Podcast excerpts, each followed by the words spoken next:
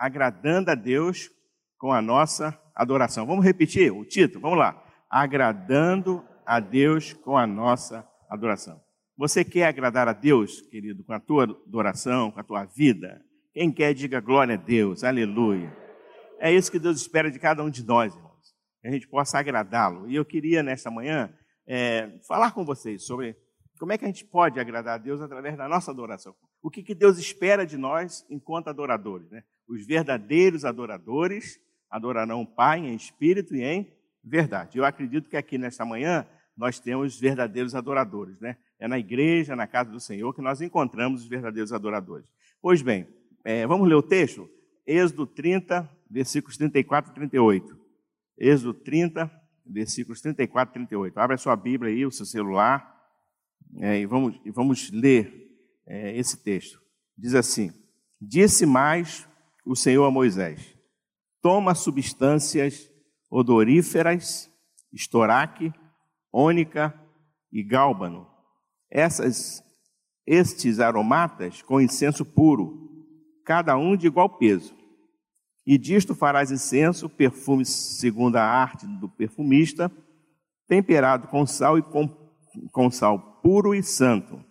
Uma parte dele reduzirás a pó e o porás diante do testemunho na tenda da congregação, onde me avistarei, onde me, avista, onde me avistarei contigo.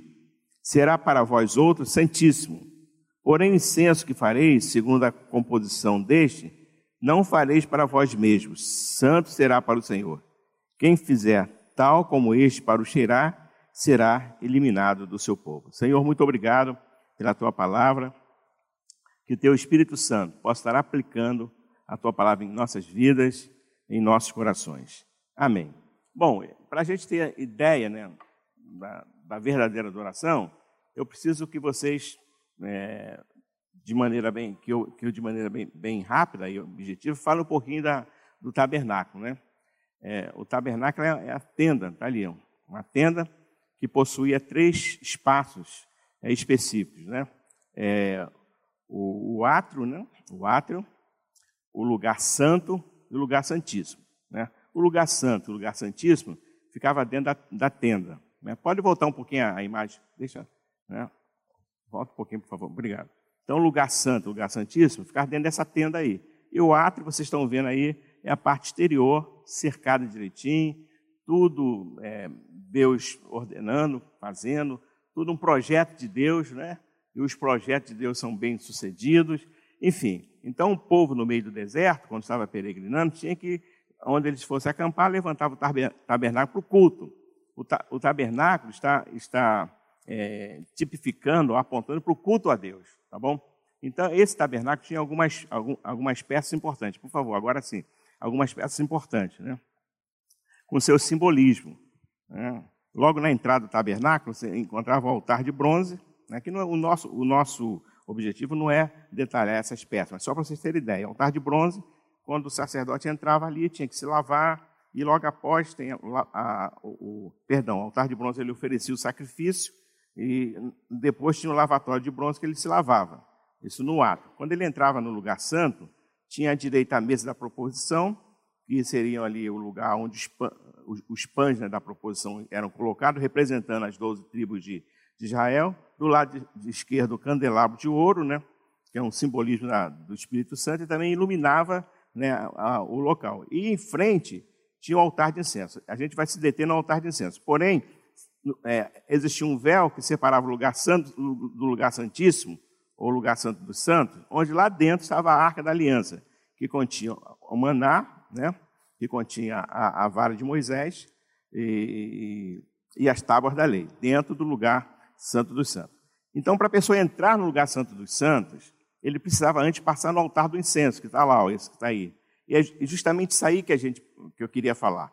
Entendeu? Para você entrar no lugar santo dos santos, você precisava passar no lugar, é, no, no, no, altar de incenso e oferecer né, o, o, o, incenso, o sacrifício a Deus.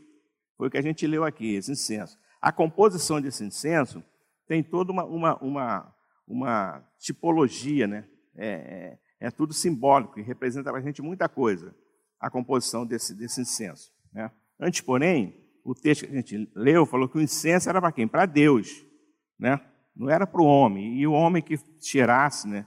De forma, né? Até poderia morrer, ser extirpado do povo, né? Poderia morrer, eliminado do povo. Mas é, o incenso é para Deus. A nossa adoração nesta manhã, irmãos, é para Deus. Adoração não é para o homem. Adoração é para Deus. Repete comigo. Adoração não é para o homem. Adoração é para Deus. O único que é digno de receber adoração nesta manhã é Deus, é Jesus de Nazaré. É, por mais bom que o pastor seja, por mais, é, é, vamos dizer assim, que ele socorra alguém, que ele seja prestativo, que ele abençoe alguém, por mais que ele faça, ele nunca será digno de adoração, porque o único que é digno de adoração chama-se Jesus de Nazaré. Então, a adoração é para Deus. Nessa manhã, vocês estão aqui para adorar a Deus, amém? É para exaltar e bendizer o nome dele. Ele sim é digno de toda a glória, toda a honra e toda a adoração. Então, na entrada, em frente ao véu, tinha lá o altar do incenso. Né? E aí o sacerdote, o sumo sacerdote, antes de entrar no lugar santo do santo, ele precisava oferecer esse incenso.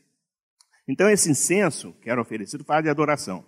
E ele, ele era composto de quatro substâncias. Né? Olha aí o texto. Primeira substância é, é o estoraque, tá? Segura aí por. Não, segura, pode segurar ainda, o André. Pode segurar lá. O estoraque. Repete comigo, estoraque. Nome estranho, né? A segunda substância é ônica ou ônica. Vamos falar ônica, tá? Ônica, né? A terceira é o gálbano. Fala comigo. Gálbano. E, o quarto, e a quarta substância era o fran, frankincenso ou incenso puro. Repete comigo: frankincenso ou incenso puro. Essas substâncias aromáticas deveriam ser colocadas em iguais proporções, iguais, igual quantidade. Não podia ser um mar de uma, menos de outra. Isso, isso aponta para o equilíbrio. A nossa adoração deve ser uma adoração equilibrada, não é? Tem gente fazendo loucura aí, né, em, em, em meio a falando que é adoração, mas a gente tem que ter equilíbrio. E a gente vai falar sobre isso. Então vamos falar aqui dessa, dessas quatro substâncias. Agora sim, André, por favor, a primeira, o estoraque, né? Tá aí. O que era o estoraque?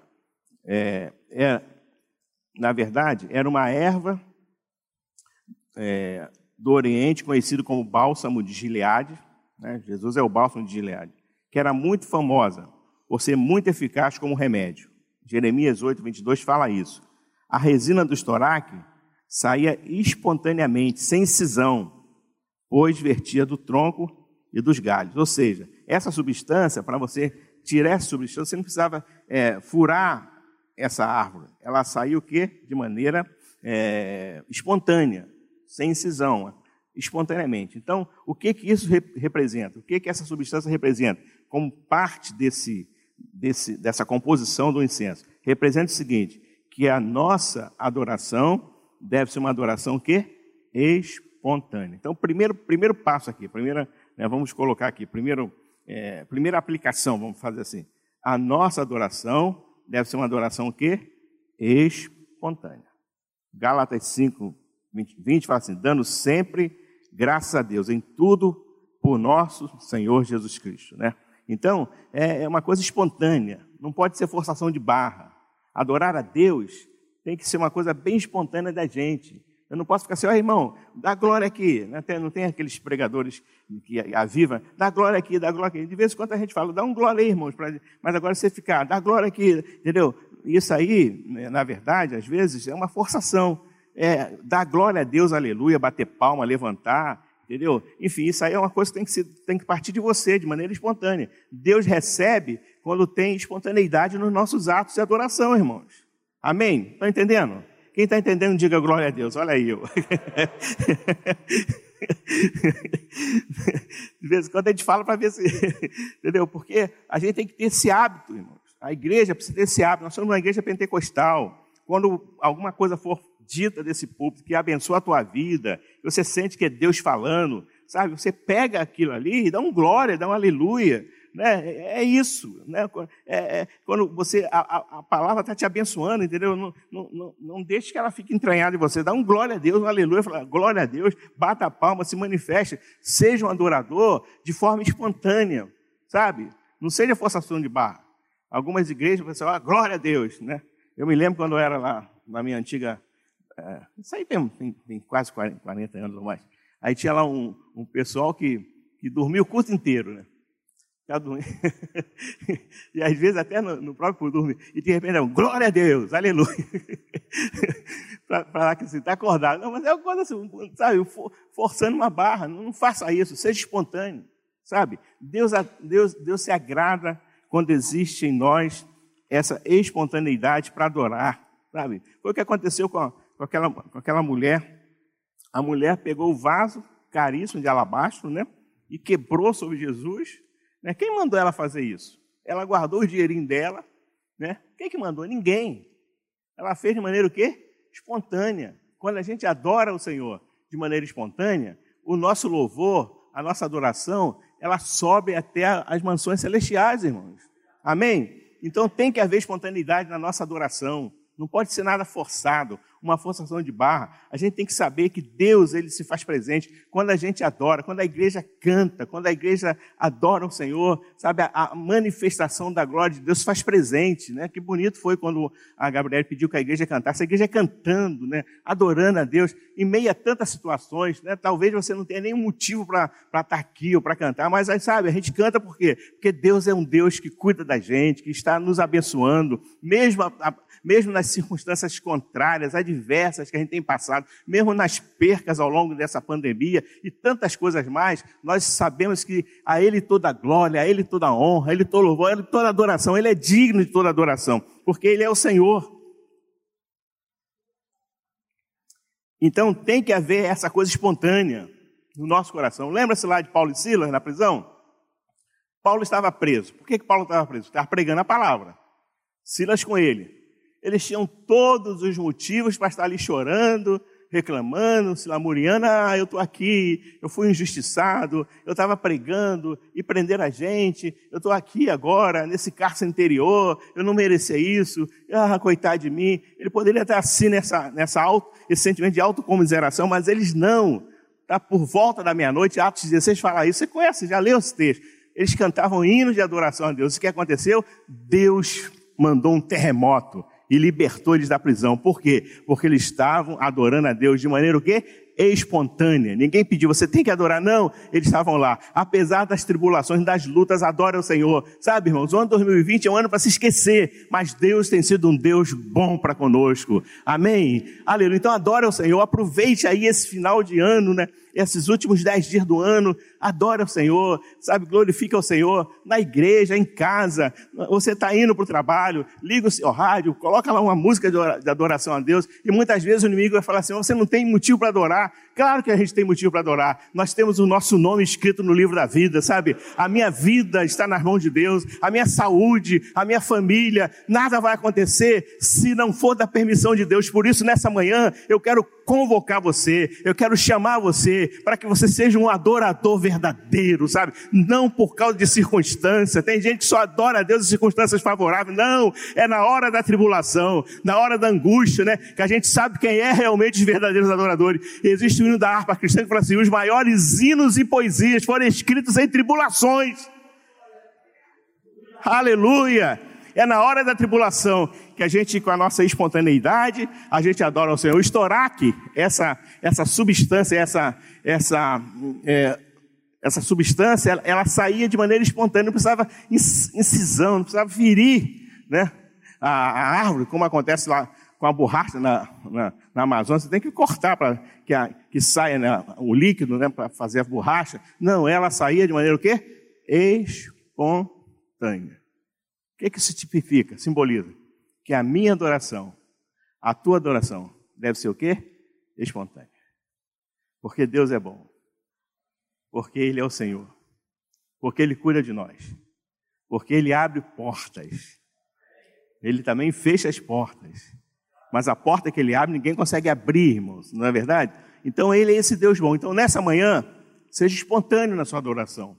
Adora o Senhor, glorifica o Senhor, porque Ele é digno de toda honra, toda glória e toda adoração. Amém? Então, qual é primeiro, a primeira aplicação? A nossa adoração a Deus deve ser o quê? Espontânea. Segunda, segunda substância é onícia, ônica. Era um líquido perfumado de cor púrpura, extraído da concha de um molusco, encontrada nas profundezas do Mar Vermelho e Oceano Índico. Quer dizer, era um líquido extraído um molusco. Né? E o que, que significa isso? Era uma coisa que estava na profundeza do mar, vendo o molusco. Significa, qual é a tipologia? Que a adoração deve sair do profundo da nossa alma. Né? Tem que sair aqui de dentro, irmãos. A adoração não pode ser coisa de lábios. Não pode cantar só. Tem gente que canta, mas o coração, né, tá, tá longe de Deus. Não é cantar. Cantar por cantar, todo mundo canta.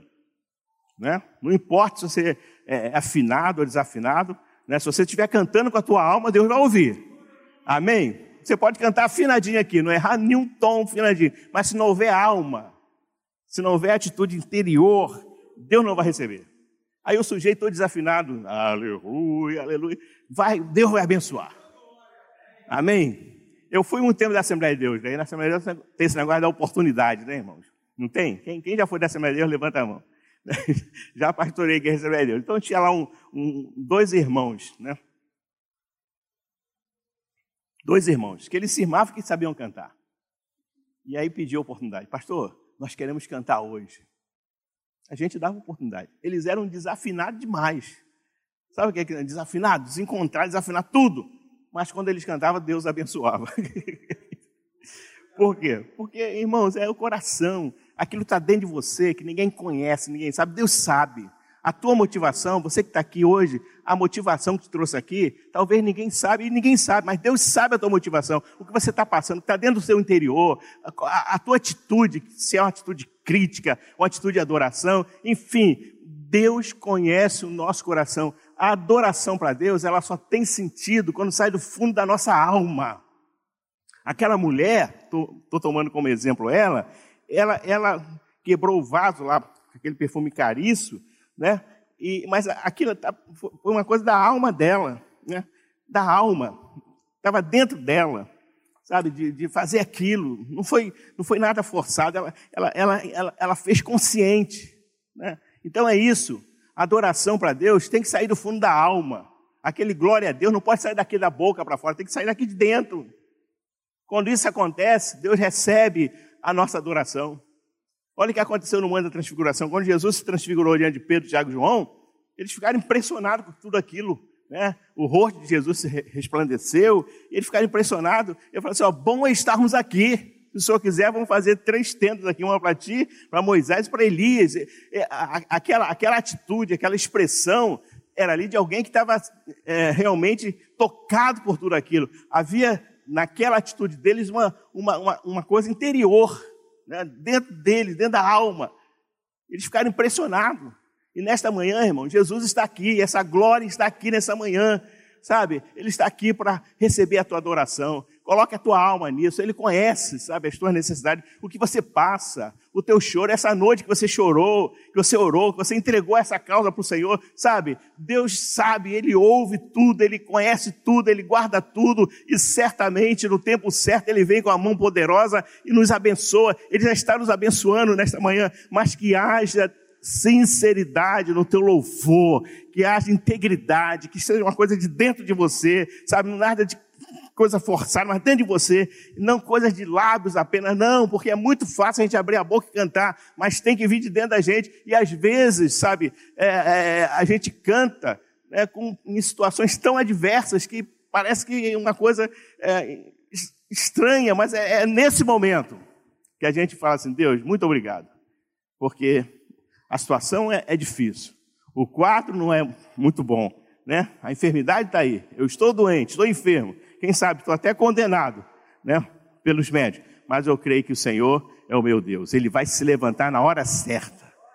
Foi o que Jó fez, né? Jó fez isso, tudo contra. Perdeu filhos, perdeu bem, só não perdeu a esposa, né? Mas ele falou assim: Eu sei que o meu redentor vive e na hora certa ele vai se levantar. Adoração de fundo de alma, sabe? De dentro da gente, onde ninguém consegue entender, ninguém consegue compreender, mas está aqui dentro. Aleluia, é mistério, é segredo, sobrevivi, né? A gente quer sobreviver cantando, sobreviver adorando, sobreviver a tudo isso. A gente olha para trás assim, vê tantas coisas, mas Deus nos deu vitória. Estamos aqui, né? Porque Deus é bom. Então, isso tem que ser expresso com a nossa alma. A adoração para Deus, ela só tem sentido quando ela é espontânea e quando vai de dentro da nossa alma, porque senão não adianta nada, bate no teto e volta. Amém?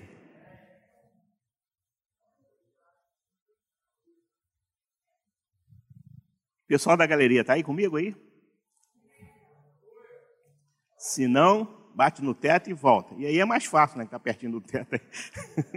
Aqui. Né? então a adoração tem que ser do fundo da alma. Amém? Você está disposto nessa manhã a falar, Deus, tu conhece o meu coração, tu conhece a minha, as minhas fraquezas, a minha necessidade, mas eu quero te adorar com toda a minha alma, né? com todo o meu ser com toda a minha alma, com todo o meu coração, com todo o meu entendimento, com todas as minhas forças. Eu quero te adorar dessa maneira. É assim que eu quero te adorar, ó Deus, porque a adoração para Deus só tem sentido quando vem do fundo da nossa alma. A terceira substância, vamos lá, é, é o gálbano, uma planta da Arábia, Pérsia e Índia. As folhas do gálbano eram quebradas e moídas. Então se extraía uma resina perfumada obtido também por meio de uma incisão na sua casca. Então, é o galbo, na terceira substância. O que, que significa? Adoração deve sair de um coração contrito e quebrantado. A Bíblia fala assim: a um coração contrito e quebrantado, Deus não despreza. Deus não despreza. Quando existe na nossa vida quebrantamento, quando existe na nossa vida contrição, Deus não despreza. Adoração deve sair de um coração contrito e quebrantado. Gente contrita, gente quebrantada. É por isso que Davi é uma, um, um, personagem que, que, apesar de tudo que aconteceu com ele, ele foi um homem chamado segundo o coração de Deus. Por quê? Porque Davi tinha um coração quebrantado. Tanto é que ele escreve no Salmo 51, ele diz assim, Salmo 51, 17: Os sacrifícios para Deus são o espírito quebrantado, a um coração quebrantado e contrito, não desprezarás, ó Deus. Davi sabia disso. Adoração tem que sair de um coração contrito, um coração quebrantado. A gente entender que nós temos as nossas limitações, que Deus é que é maravilhoso, que a gente consegue as coisas não por nós, mas por Deus. E Davi sabia disso. O que aconteceu com Davi? Né? Um homem segundo o coração de Deus, a trajetória de Davi, de onde, ele, de onde Deus tirou ele de trás da, né, lá do, do, da, do aprisco, né, cuidando de ovelhas, colocou ele no reino, reinou, e ele cometeu aquele duplo pecado de é, adultério com, com Betseba e depois é responsável pela morte do general Urias. Olha que situação. Davi, né, um homem que tinha, tantas experiências com Deus, tantas coisas Deus fez com ele, como Deus guardou Davi, como Deus abençoou Davi, como Deus né, honrou o, a unção sobre a vida dele, sofreu tantas coisas e agora já rei, poderia, deveria estar na guerra, guerreando, né? Enfim, estava lá no palácio de maneira ociosa e aconteceu tudo com ele e acontece essa tragédia. Só que Davi, né, diante da tragédia que aconteceu, e o profeta Natan foi até ele. Natan foi até Davi e Natan repreende Davi, conta aquela historinha lá da, do homem que tinha uma ovelha só e de um outro fazendeiro que tinha várias ovelhas. E quando é, Natan pergunta qual seria a sentença para esse homem que só tinha que para esse fazendeiro que tinha várias ovelhas e pegou a, a ovelha do um, o fazendeiro que tinha uma só, né? Mais ou menos essa história. Aí quando Natan pede para o rei sentenciar, o rei falou assim: esse homem é digno de morte, que era verdade. Aí Natan olha para Davi e fala assim: Tu és esse homem. Naquele momento, Davi, como rei, poderia arrancar a cabeça do profeta poderia fazer um montão de coisa. Mas Davi ele reconhece o seu erro, reconhece o seu pecado. E escreve o Salmo 51, né? O salmo, um dos salmos mais lindos da Bíblia, né? Que ele confessa o seu pecado, o seu erro, né? A sua, a sua falha. e ele, um coração quebrantado, ele se quebra diante de Deus. Ele fala: Não, eu sou rei. Alguns outros reis, em situações como essa, agiram totalmente diferente. Né? Porque a, a, a posição, irmãos, a posição, às vezes, da pessoa, né, leva ela a, a achar que ela está acima da lei, acima de tudo, sabe? Mas a posição não pode, não pode nos levar a isso. Davi entendia que ele era rei, poderia fazer um montão de coisas, mas ele reconheceu o seu erro. O coração dele era um coração quebrantado, um coração contrito. E essas, essas coisas só acontecem para quem tem coração quebrantado e contrito. Quem não tem coração quebrantado e contrito nunca vai reconhecer o seu erro. Vai colocar o erro em alguém, nas pessoas, em circunstâncias, né? Ele poderia colocar, mas olha só, é, a culpa foi de Betseba, que também não devia valer muita coisa, né? É, a culpa foi de Betseba, que ficou lá, entendeu? Sabe, não, ele falou, não, eu sou culpado, né? E ele, pequei contra ti, pequei perante ti. E ele então reconhece o seu pecado, o seu erro, coração contrito, coração quebrantado. E por causa desse reconhecimento, Deus perdoou Davi. Davi foi perdoado, Deus abençoou Davi. As consequências ficaram, muitas consequências vêm. Porque o fato da gente pecar e receber o perdão de Deus não quer dizer que a gente, pode, que a gente possa é, colher as consequências. Ele colheu, mas Deus deu graça para ele. Mas o importante é que Davi, ele tinha um coração quebrantado, um coração contrito na presença de Deus, e isso foi o suficiente, né? Para que Deus pudesse abençoar Davi e Davi se tornar o homem segundo o coração de Deus. Imagine Deus dando esse testemunho de Davi Davi era um homem segundo o coração de Deus. Por quê? Porque o coração dele era um coração quebrantado e contrito. Como é que a gente como é que a gente responde diante de situações como essas, irmãos? Como é que é o nosso coração? A gente reconhece as nossas falhas, os nossos erros, ou a gente é altivo, ou a gente nunca reconhece, colocamos sempre a culpa em alguém. Né? Quando Deus chegou lá no Jardim do Éden, né, para cobrar né, a questão do pecado, Adão não assumiu a sua culpa. Ele não assumiu, colocou a culpa na mulher. A mulher colocou a culpa na serpente, foi um colocando a culpa no outro. É assim, sabe? Então, quando a gente reconhece o nosso erro, quem sabe nessa manhã você precisa reconhecer o seu erro, pedir perdão para alguém, pedir perdão para tua esposa, né? ou para o teu esposo, por essa atitude que você fez, por essa. Então, Sabe, irmãos, isso, isso, só faz quem tem um coração quebrantado e contrito. Foi o que o, o Alan falou aqui, ó, né? o novo nascimento. Quem não nasceu de novo não faz isso. Quem não recebeu o novo nascimento não faz, ele não age assim. Ele está sempre por cima da, da situação, ele, ele é o Senhor da situação. Mas quando você tem na tua vida o Espírito Santo morando em você, trabalhando no teu coração, quando você faz alguma coisa que você percebe que não agradou a Deus, o Espírito Santo fala com você. Aquela luz acende, fazendo, está errado. O que, tem que fazer? Tem que recomeçar, tem que ir lá consertar, acertar, e aí Deus abençoa. Só faz isso quem tem coração quebrantado e contrito. Se a pessoa não é quebrantada e contrita, ela não vai fazer. Davi fez isso, né? porque Davi era um homem segundo o coração de Deus. Adoração para Deus só tem sentido se partir de um coração quebrantado e contrito.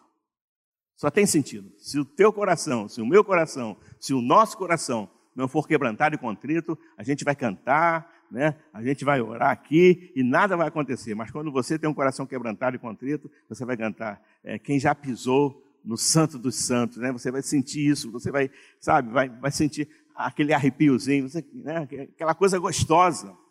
Não é uma música popular que você canta, não tem nada. Não, é uma coisa que você sente a presença de Deus. Por quê? Porque o teu coração é um coração contrito e quebrantado. Você está pronto a reconhecer as suas falhas, os seus erros, a consertar o que tem, tem que ser consertado. Você está pronto a, a ser canal de bênção para a tua vida e para a vida de muitas pessoas. Então, Davi era esse homem que tinha um coração segundo o coração de Deus. Então, essa é a terceira substância. A quarta substância e a última é justamente o frankincenso ou incenso puro, resina aromática, perfumada, mais conhecida. Sua seiva escorre pelo tronco ao ser descascada, como em forma de lágrima. Era muito valioso, era muito valioso, extremamente caro, com sabor amargo. Com sabor amargo. Então, o que, que significa isso? Significa que toda adoração só tem sentido quando a gente olha para a cruz. Sem cruz não tem adoração. Todo o sofrimento de Jesus na cruz. Sem cruz não tem adoração. Né? A cruz de Cristo é o centro do cristianismo. Infelizmente, a gente ouve muitas mensagens. É muito comum isso, você ligar a televisão, enfim, você, as pessoas pregam, pregam, pregam, mas não fala de cruz. Fala de prosperidade. É bom. Quem que não quer ser próspero? Eu quero. Quem não quer ser abençoado? Eu quero. Mas cadê a cruz? É. Tudo começa na cruz. A, a minha vida começou na cruz. Um dia eu reconheci que Jesus morreu na cruz.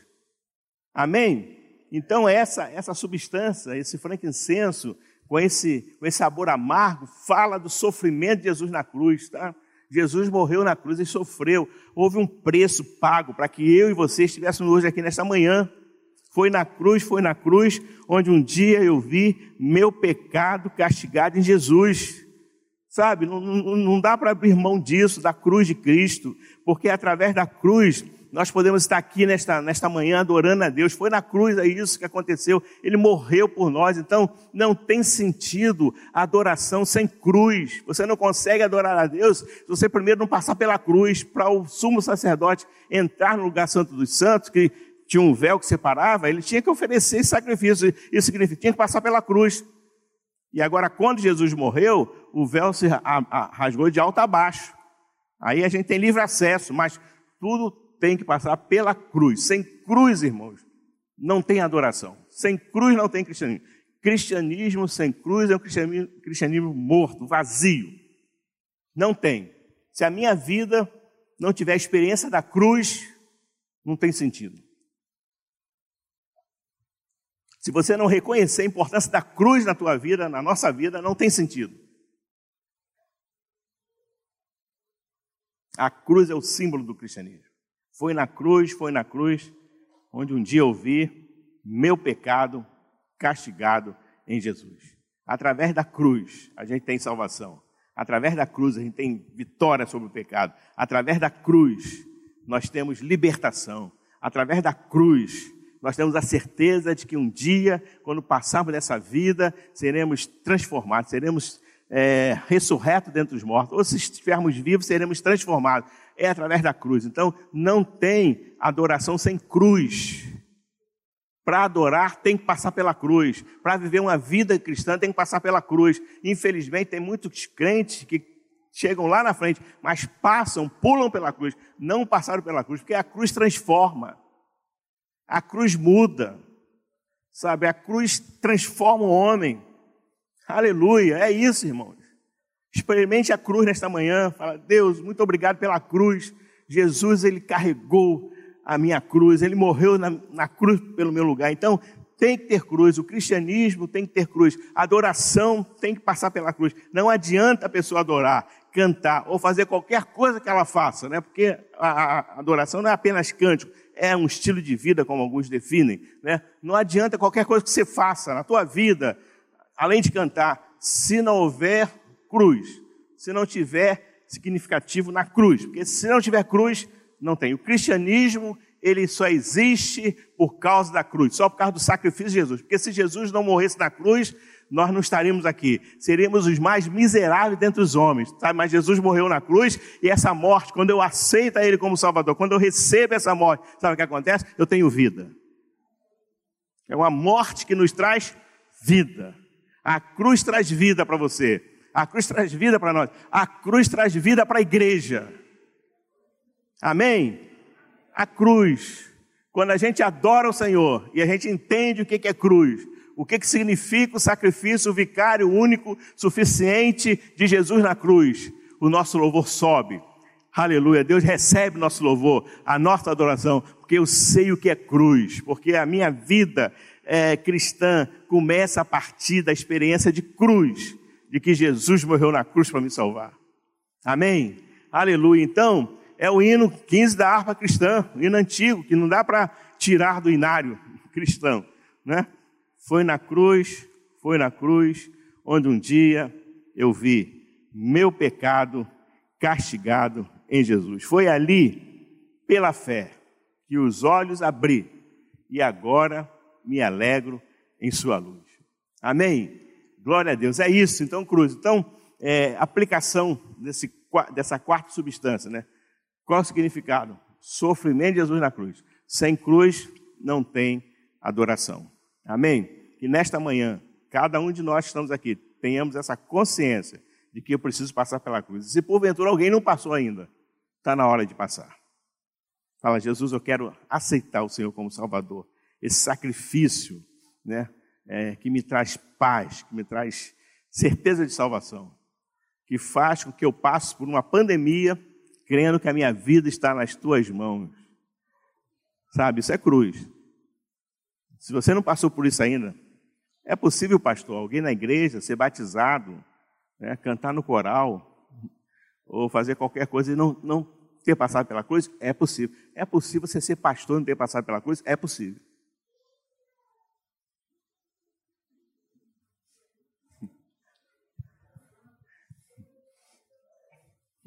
É possível, irmão. Então, analisa a tua vida. Você já passou pela cruz? Você já aceitou Jesus como Salvador? Você já foi convencido pelo Espírito Santo né, que você é um pecador, que você precisa de Jesus, que Jesus precisa ser o Senhor da tua vida? Ou você não fez isso ainda? Se você não fez, você precisa fazer isso. Entender que a nossa vitória começa na cruz. E aí, pessoal, para a gente terminar, que vocês estão com calor, não? Imagine eu. Essas substâncias, o texto fala que elas tinham que ser igual quantidade, né? O estoraque, o gal, gálbano, a ônica, o frankincenso, tinha que ser igual quantidade, né? Não podia ser um mais de uma, menos de outra. É que nem fazer bolo. Para fazer bolo tem que botar tudo certinho. Uma forma de bolo, né? Vai fazer o bolo, pega lá, sei lá, 30 quilos de farinha de trigo, 50 dúzias de ovos. É um bolo grande. Mas é por aí. Você, não é assim, você não segue uma forma para fazer bolo. Se você botar mais, mais ovos, ou mais trigo ou menos, a coisa, é, o bolo sola, se não deixar no tempo certinho lá no forno sola. Então é, é isso aqui, ó. Tem que haver esse equilíbrio. Então, isso aqui fala de equilíbrio na vida cristã. Existem muitos crentes desequilibrados. Desequilibrados. O equilíbrio é muito importante. A Maranata tem um slogan: pregando o evangelho com equilíbrio. A gente também tem que se preocupar com o nosso equilíbrio não nos esfriar, né, irmãos? Porque às vezes o equilíbrio demais esfria o troço. Então, até o equilíbrio tem que ser equilibrado. até o equilíbrio tem que ser equilibrado. Eu sempre tive a, a visão né, e aprendi desde cedo que na vida tem um ponto ótimo. Né? Nem muito para a esquerda, nem muito para a direita. Tem um ponto ótimo. Na vida, em tudo. Tudo que você faz tem um ponto de equilíbrio. Não é? Um ponto, um centro de gravidade. Uma coisa equilibrada. Olha lá a balança, olha, está lá, está vendo que ela está certinha, ela tem um ponto de equilíbrio. Se você colocar alguma coisa, mudar ali a posição, ou colocar alguma coisa mais pesada, ele vai desequilibrar. Quando desequilibra é complicado. O equilíbrio é importante. No louvor é importante equilíbrio. Né? Na adoração é importante equilíbrio. E aí, o Alan falou uma coisa aqui pela manhã, falou o seguinte, quem estava aqui ouviu, né? Falou que 90% dos problemas que a gente tem é a gente que arranja. Quem ouviu isso aí do, do Alan? Não, foi isso? 90%.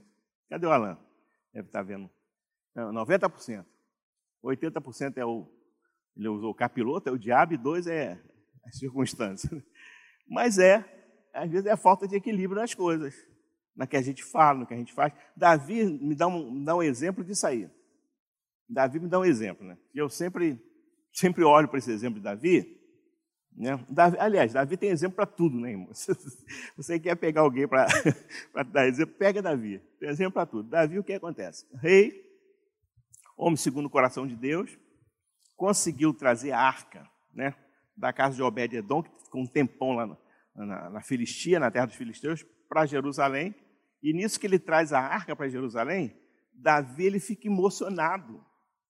Ele, ele, ele vai lá no meio do povão, começa a adorar a Deus, ele se dispõe da sua vestimenta real. Algumas pessoas interpretam que ele ficou nu. Não é isso, não. É, é, ele, ele se dispôs da sua vestimenta real. Ele tirou a capa, o cetro, se tornou uma pessoa comum, um homem público comum.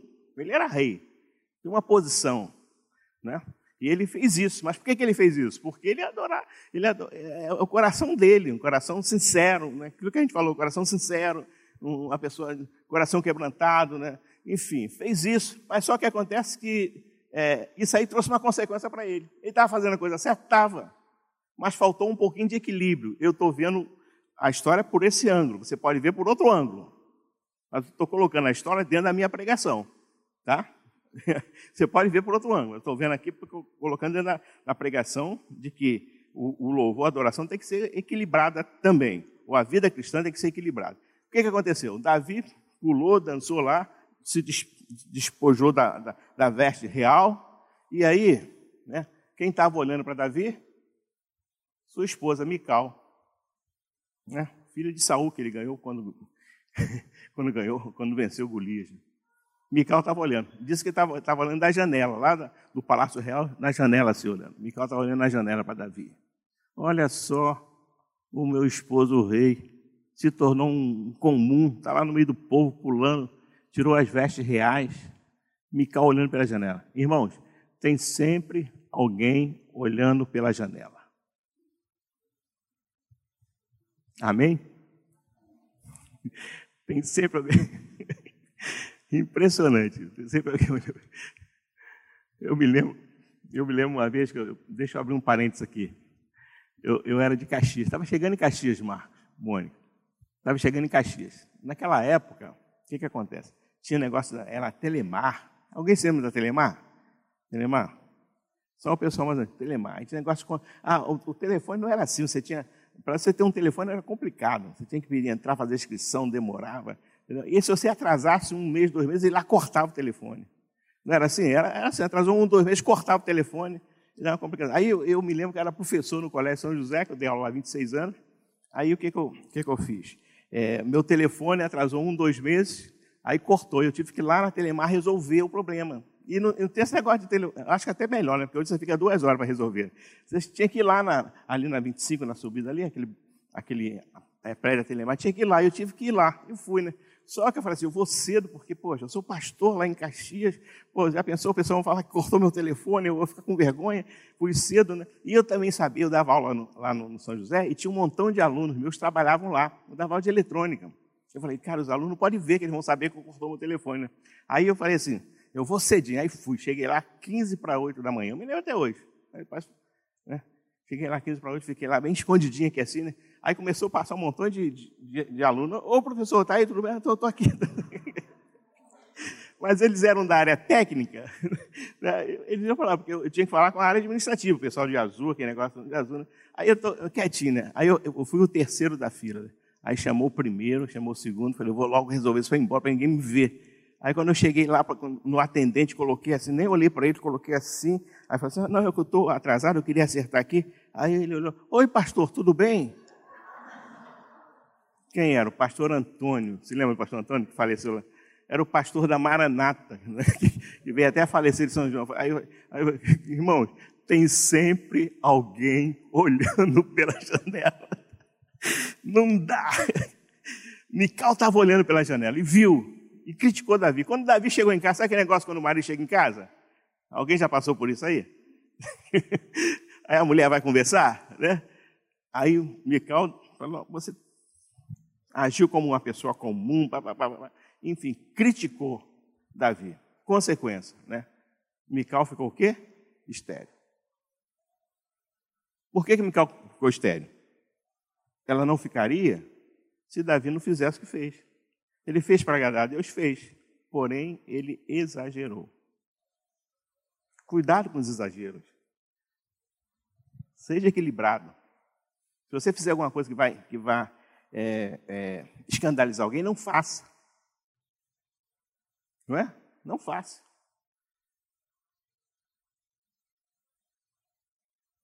Tem gente que, irmãos, O que tem gente desequilibrada que vai para Facebook e coloca foto com um copo de cerveja. Não é Guaraná, é cerveja, tem espuma. Às vezes até esconde a garrafa, mas está espumando a cerveja. Foto de cerveja. Quanta gente desequilibrada que coloca na, no Facebook fotos indecentes, né?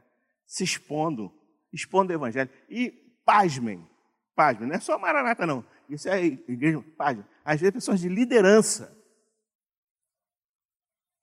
isso é desequilíbrio, irmãos. Isso é desequilíbrio, desequilíbrio no falar, desequilíbrio no vestir.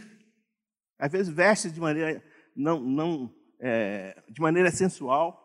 É, ou, ou, imagina que eu venho para cá com um paletó lascado atrás, quadriculado, gravata, gravata borboleta, aquela flor assim. Né?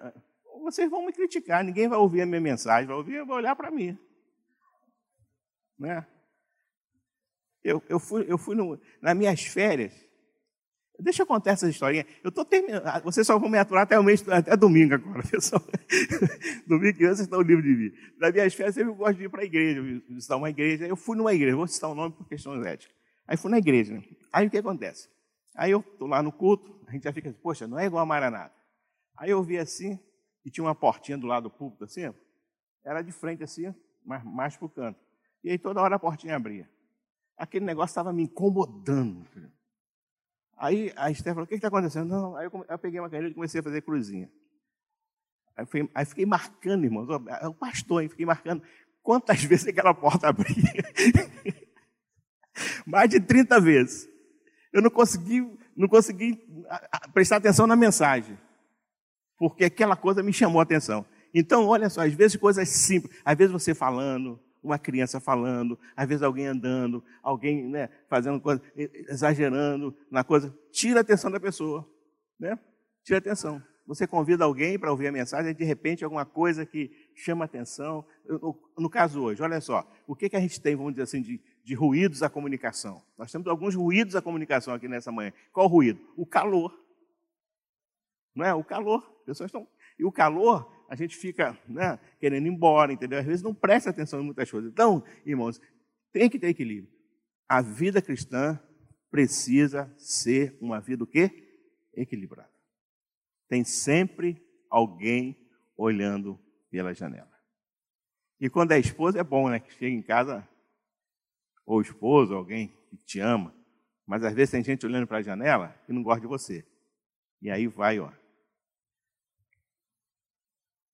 tem que ser equilibrado. Quer adorar a Deus, quer louvar a Deus, que haja sinceridade de coração, que seja espontâneo, saia do fundo da tua alma, que seja de um coração quebrantado e contrito e que haja equilíbrio nas nossas ações. Tudo que a gente faz tem que ter equilíbrio para que Deus possa nos abençoar. Porque se eu agir de maneira desequilibrada, eu vou trazer prejuízo para algumas outras pessoas. Eu vou impedir que algumas pessoas sejam abençoadas. Por isso que é importante, sabe? O crente é a pessoa mais visada no mundo. Qualquer pessoa pode fazer qualquer coisa. Ninguém fala nada, mas o crente fez uma coisa, o pastor fez. Não é, não é verdade? As pessoas fazem qualquer coisa, né? Comunidades que tem baile funk, ninguém reclama de nada, porque ninguém é bobo, né?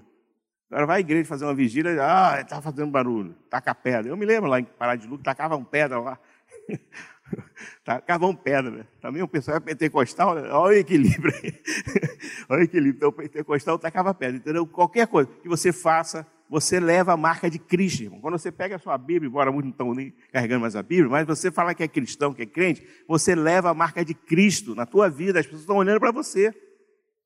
Você pode ser a pessoa mais simples da igreja, né? vamos dizer, se é que existe isso, sabe? Que você se acha a pessoa mais simples da igreja. Tem gente olhando para você. E na hora que você fizer uma coisa que não estiver correta, que não estiver de acordo com os padrões da palavra de Deus, as pessoas vão te cobrar.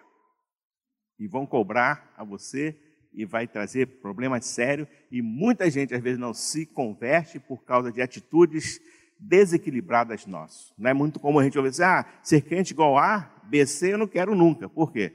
Porque agem às vezes de maneira desequilibrada. Que Deus nos dê a sua graça, a sua misericórdia, a sua bondade. Eu queria dizer isso para vocês, né? nessa minha penúltima mensagem. Você precisa ser um adorador com essas qualidades que a gente colocou aqui. E que você precisa ser equilibrado na sua vida cristã, para que você não seja motivo de motivo de vergonha ou de escândalo para ninguém. Porque a Bíblia fala assim: ai daquele pelo qual vem o escândalo. É mais fácil pegar uma, um peso, né, amarrar nas pernas e jogar ele dentro do rio. Porque isso é complicado. Que Deus nos abençoe nesta manhã, em nome de Jesus. Amém.